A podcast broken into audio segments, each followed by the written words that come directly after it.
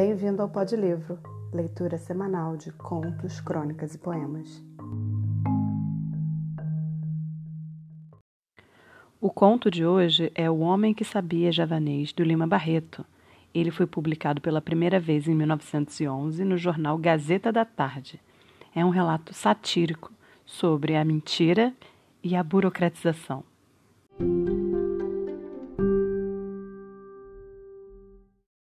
Homem que Sabia Javanês, de Lima Barreto.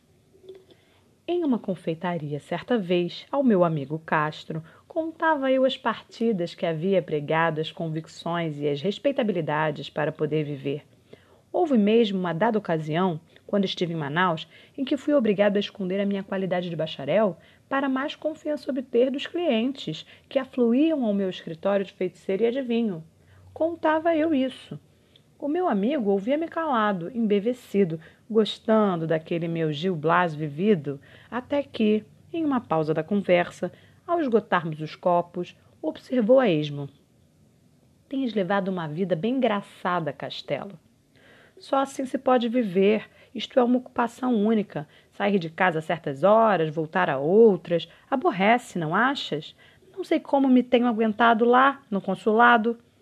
Cansa-se, mas não é disso que me admiro. O que me admira é que tenhas corrido tantas aventuras aqui neste Brasil imbecil e burocrático. Qual? Aqui mesmo, meu caro Castro. Se podem arranjar belas páginas de vida, imagina tu que eu já fui professor de javanês. Quando? Aqui, depois que voltaste do consulado? Não, antes. E por sinal, fui nomeado cônsul por isso. Conta lá como foi. Bebes mais cerveja? Bebo. Mandamos buscar mais outra garrafa, enchemos os copos e continuei. Eu tinha chegado havia pouco ao Rio, estava literalmente na miséria. Vivia fugido de casa de pensão, em casa de pensão, sem saber onde e como ganhar dinheiro, quando li no Jornal do Comércio o anúncio seguinte: Precisa-se de um professor de língua javanesa, cartas, etc. Ora, disse cá comigo, está ali uma colocação que não terá muitos concorrentes. Se eu capscasse quatro palavras, e apresentar-me?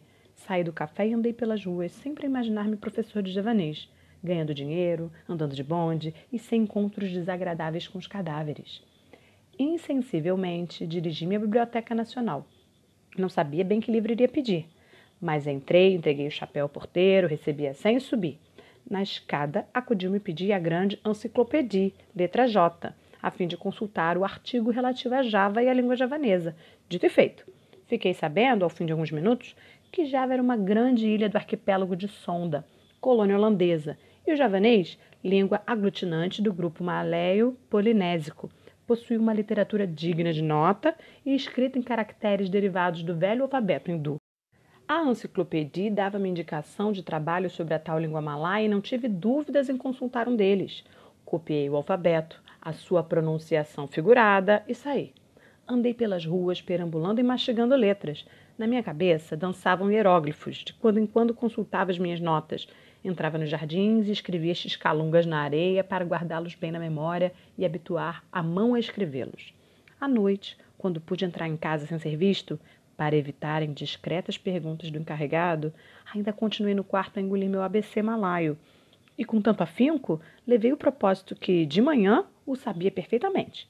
Convenci-me que aquela era a língua mais fácil do mundo e saí, mas não tão cedo que não me encontrasse com o encarregado dos aluguéis dos cômodos. Senhor Castelo, quando salda sua conta? Respondi-lhe então eu com a mais encantadora esperança. Breve, espere um pouco, tenha paciência, vou ser nomeado professor de javanês. Por aí, o homem interrompeu-me. Que diabo vem a ser isso, senhor Castelo? Gostei da diversão e ataquei o patriotismo do homem. É uma língua que se fala lá pelas bandas do Timor, sabe onde é? Oh, alma ingênua, um homem esqueceu-se da minha dívida e disse-me com aquele falar forte dos portugueses.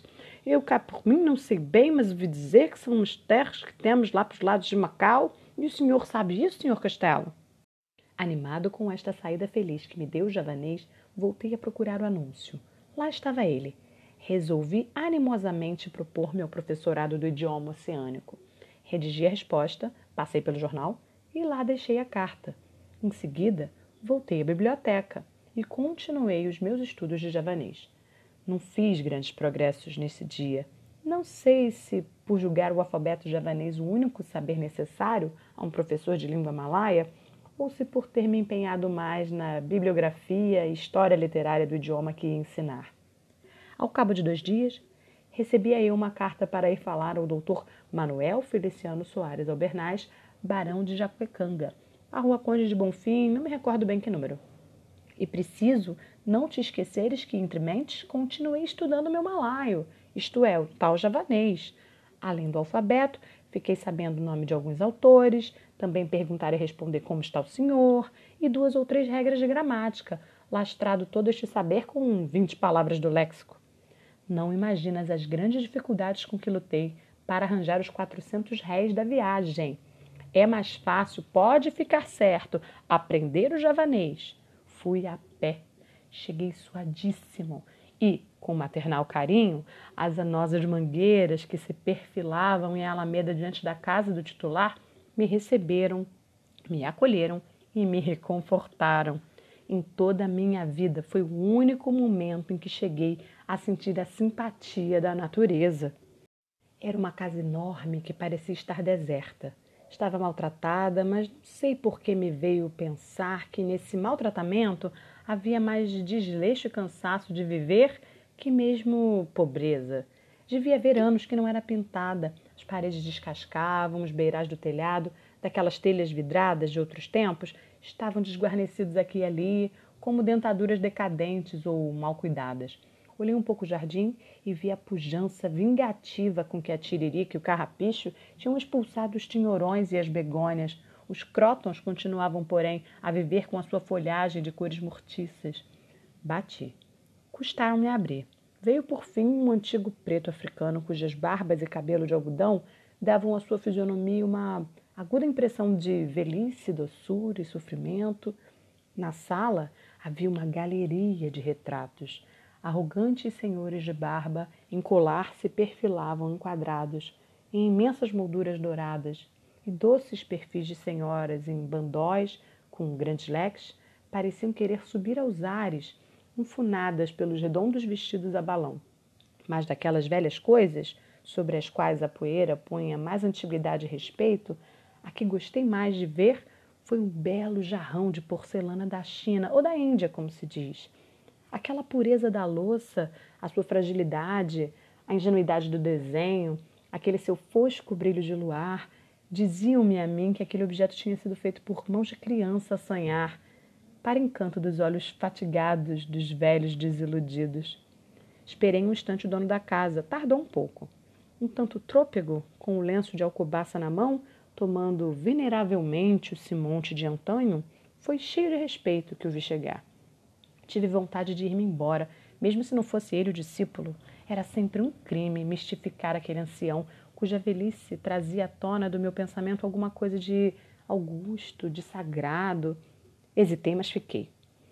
Eu sou, avancei, o professor de javanês que o senhor disse precisar. Sente-se, respondeu meu velho. O senhor é daqui do Rio?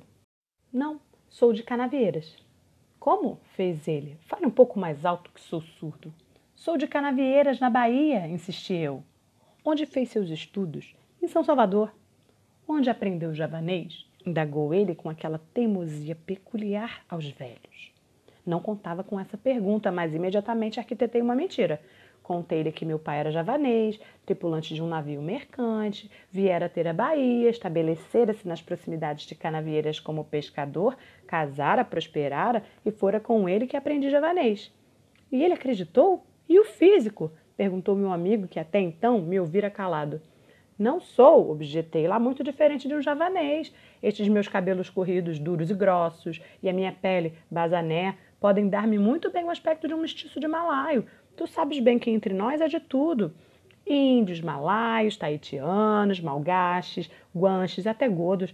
É uma comparsaria de raças e tipos de fazer inveja ao mundo inteiro. Bem, fez o meu amigo, continua. O velho, emendei eu, Ouvia-me atentamente, considerou demoradamente o meu físico, pareceu que me julgava de fato filho de Malaio e perguntou-me, com doçura: Então está disposto a ensinar-me javanês? A resposta saiu-me sem querer: Pois não. O senhor há de ficar admirado, aduziu o barão de Jacuecanga, que eu, nesta idade, ainda queira aprender qualquer coisa mais. Não, não tenho que admirar. Tem-se visto exemplos e exemplos muito fecundos. O que eu quero, meu caro senhor? Castelo, adiantei eu. O que eu quero, meu caro senhor Castelo, é cumprir um juramento de família. Não sei se o senhor sabe que sou neto do conselheiro Albernaz, aquele que acompanhou Pedro I quando abdicou. Voltando de Londres, trouxe para aqui um livro em língua esquisita, a que tinha grande estimação. Fora um hindu ou siamês que lhe dera em Londres, em agradecimento a não sei que serviço prestado por meu avô. Ao morrer meu avô, chamou meu pai e lhe disse: Filho, tenho este livro aqui, escrito em javanês. Disse-me quem me deu que ele evita desgraças e traz felicidades para quem o tem. Eu não sei nada ao certo. Em todo caso, guarda-o. Mas, se queres que o fado que me deitou o sábio oriental se cumpra, faz com que teu filho entenda, para que sempre a nossa raça seja feliz. Meu pai, continuou o velho barão, não acreditou muito na história, contudo guardou o livro. Às portas da morte, ele mudeu e disse-me o que prometera ao pai. Em começo, pouco caso fiz da história do livro. Deitei-o a um canto e fabriquei minha vida. Cheguei até a esquecer-me dele. Mas, uns tempos a esta parte, tenho passado por tanto desgosto, tantas desgraças têm caído sobre a minha velhice, que me lembrei do talismã da família. Tenho que o ler, que o compreender, se não quero que os meus últimos dias anunciem o desastre da minha posteridade. E para entendê-lo, é claro, que preciso entender o javanês. Eis aí. Calou-se e notei que os olhos do velho se tinham orvalhado. Enxugou discretamente os olhos e perguntou-me se queria ver o tal livro. Respondi-lhe que sim. Chamou o criado, deu-lhe as instruções e explicou-me que perdera todos os filhos, sobrinhos, só lhe restando uma filha casada, cuja prole, porém, estava reduzida a um filho, débil de corpo e de saúde frágil e oscilante. Veio o livro. Era um velho calhamaço, um em quarto antigo, encadernado em couro, impresso em grandes letras, em um papel amarelo e grosso. Faltava a folha de rosto e por isso não se podia ler a data de impressão. Tinha ainda umas páginas de prefácio escritas em inglês, onde li que se tratava das histórias do príncipe Kulanga, escritor javanês de muito mérito. Logo informei disso o velho barão, que, não percebendo que eu tinha chegado aí pelo inglês, ficou tendo em alta consideração com meu saber malaio Estive ainda folheando o cardapácio, a laia de quem sabe magistralmente aquela espécie de vasconso, até que afinal contratamos as condições de preço de hora, comprometendo-me a fazer com que ele lesse o tal alfarrábio antes de um ano. Dentro em pouco, dava a minha primeira lição, mas o velho não foi tão diligente quanto eu. Não conseguia aprender a distinguir e a escrever nem sequer quatro letras. Enfim, com metade do alfabeto levamos um mês e o senhor Barão de Jacuecanga não ficou lá muito senhor da matéria. Aprendia e desaprendia. A filha e o genro, penso que até aí nada sabiam da história do livro, vieram a ter notícias do estudo do velho. Não se incomodaram, acharam graça e julgaram a coisa boa para distraí-lo. Mas, com o que tu vais ficar assombrado, meu caro Castro, é com a admiração que o genro ficou tendo pelo professor de javanês que coisa única! Ele não se cansava de repetir. É um assombro, tão moço. Se eu soubesse suar, onde estava? O marido de Dona Maria da Glória, assim se chamava a filha do barão, era desembargador, homem relacionado e poderoso, mas não se pejava em mostrar diante de todo mundo a sua admiração pelo meu javanês. Por outro lado, o barão estava contentíssimo ao fim de dois meses, desistira da aprendizagem e pedira-me que lhe traduzisse, um dia sim, outro não, um trecho do livro encantado. Bastava entendê-lo, disse-me ele. Nada se opunha que outrem o traduzisse e ele ouvisse. Assim, evitava a fadiga do estudo e cumpria com o encargo. Sabes bem que até hoje nada sei de javanês, mas compus umas histórias bem tolas e impedi-as ao velhote como sendo do cronicon. Como ele ouvia aquelas bobagens, ficava extasiado, como se estivesse a ouvir palavras de um anjo, e eu crescia seus olhos. Fez-me morar em sua casa, enchia-me de presentes, aumentava-me o ordenado, passava, enfim, uma vida regalada. Contribuiu muito para isso o fato de vir ele a receber uma herança de um parente seu esquecido que vivia em Portugal. O bom velho atribuiu a coisa ao meu javanês e eu estive quase a crê-lo também. Fui perdendo os remorsos, mas em todo caso sempre tive medo que me aparecesse pela frente alguém que soubesse o tal patuá malaio. E esse meu temor foi grande quando o doce barão me mandou uma carta ao Visconde de Caruru para que me fizesse entrar na diplomacia. Fiz-lhe todas as objeções. A minha fealdade, a falta de elegância, o meu aspecto tagalo. Qual? retrucava ele. Vá, menino, você sabe javanês? Fui. Mandou-me o Visconde para a Secretaria dos Estrangeiros com diversas recomendações. Foi um sucesso. O diretor chamou os chefes de sessão. Vejam só, um homem que sabe javanês. Que portento! Os chefes de sessão levaram-me aos oficiais e amanuenses, e houve um destes que me olhou mais com ódio do que com inveja ou admiração. E todos diziam: Então sabe javanês? É difícil. Não há quem o saiba aqui. O tal amanuense, que me olhou com ódio, acudiu então. É verdade, mas eu sei Kanak. O senhor sabe? Disse-lhe que não e fui à presença do ministro. A alta autoridade levantou-se, pôs as mãos às cadeiras, consertou o piscinês no nariz e perguntou: Então sabe javanês? Respondi-lhe que sim, e a sua pergunta onde eu tinha aprendido, contei-lhe a história do tal pai javanês. Bem, disse-me o ministro, o senhor não deve ir para a diplomacia, o seu físico não se presta. O bom seria um consulado na Ásia Oceania. Por hora não há vaga, mas vou fazer uma reforma e o senhor entrará. De hoje em diante, porém, fica adido ao meu ministério e quero que, para o ano, parta para Bali, onde vai representar o Brasil no Congresso de Linguística. Estude, leia o Rovelac, o Max Miller e os outros. Imagina tu que eu até aí nada sabia de javanês, mas estava empregado e iria representar o Brasil em um congresso de sábios.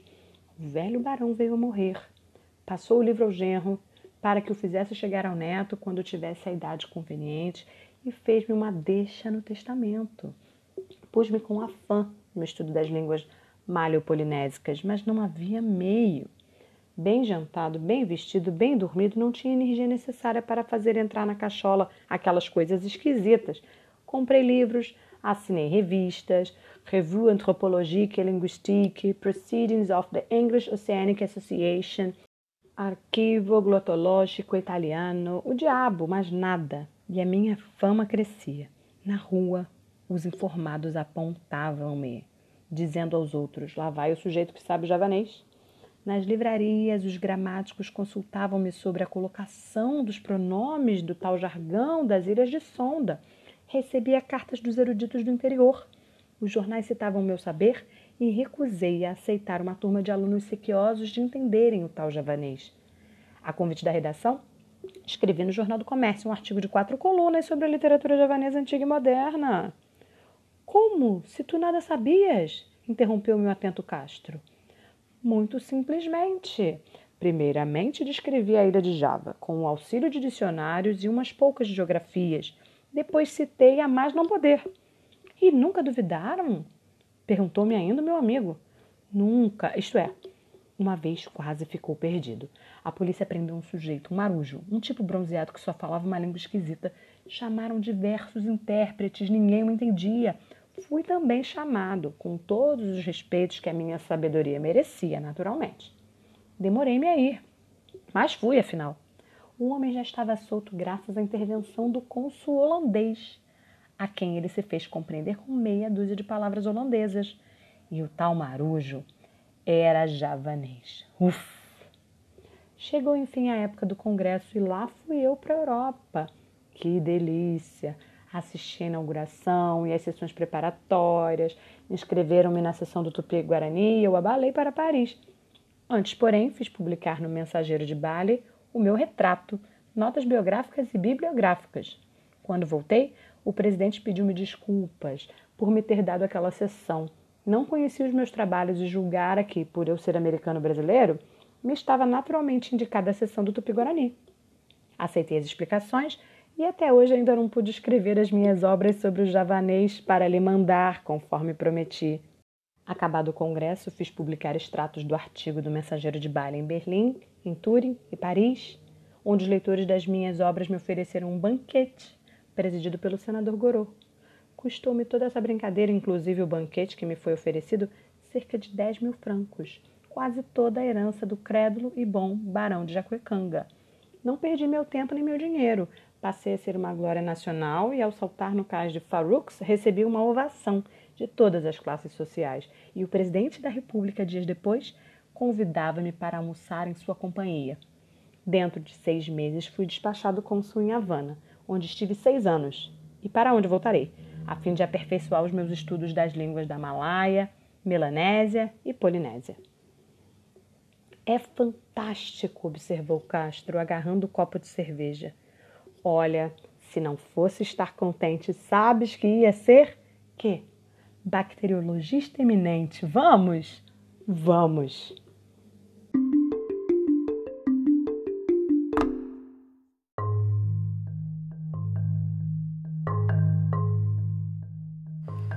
Eu sou Giana e esse foi o Pod Livro. Até semana que vem.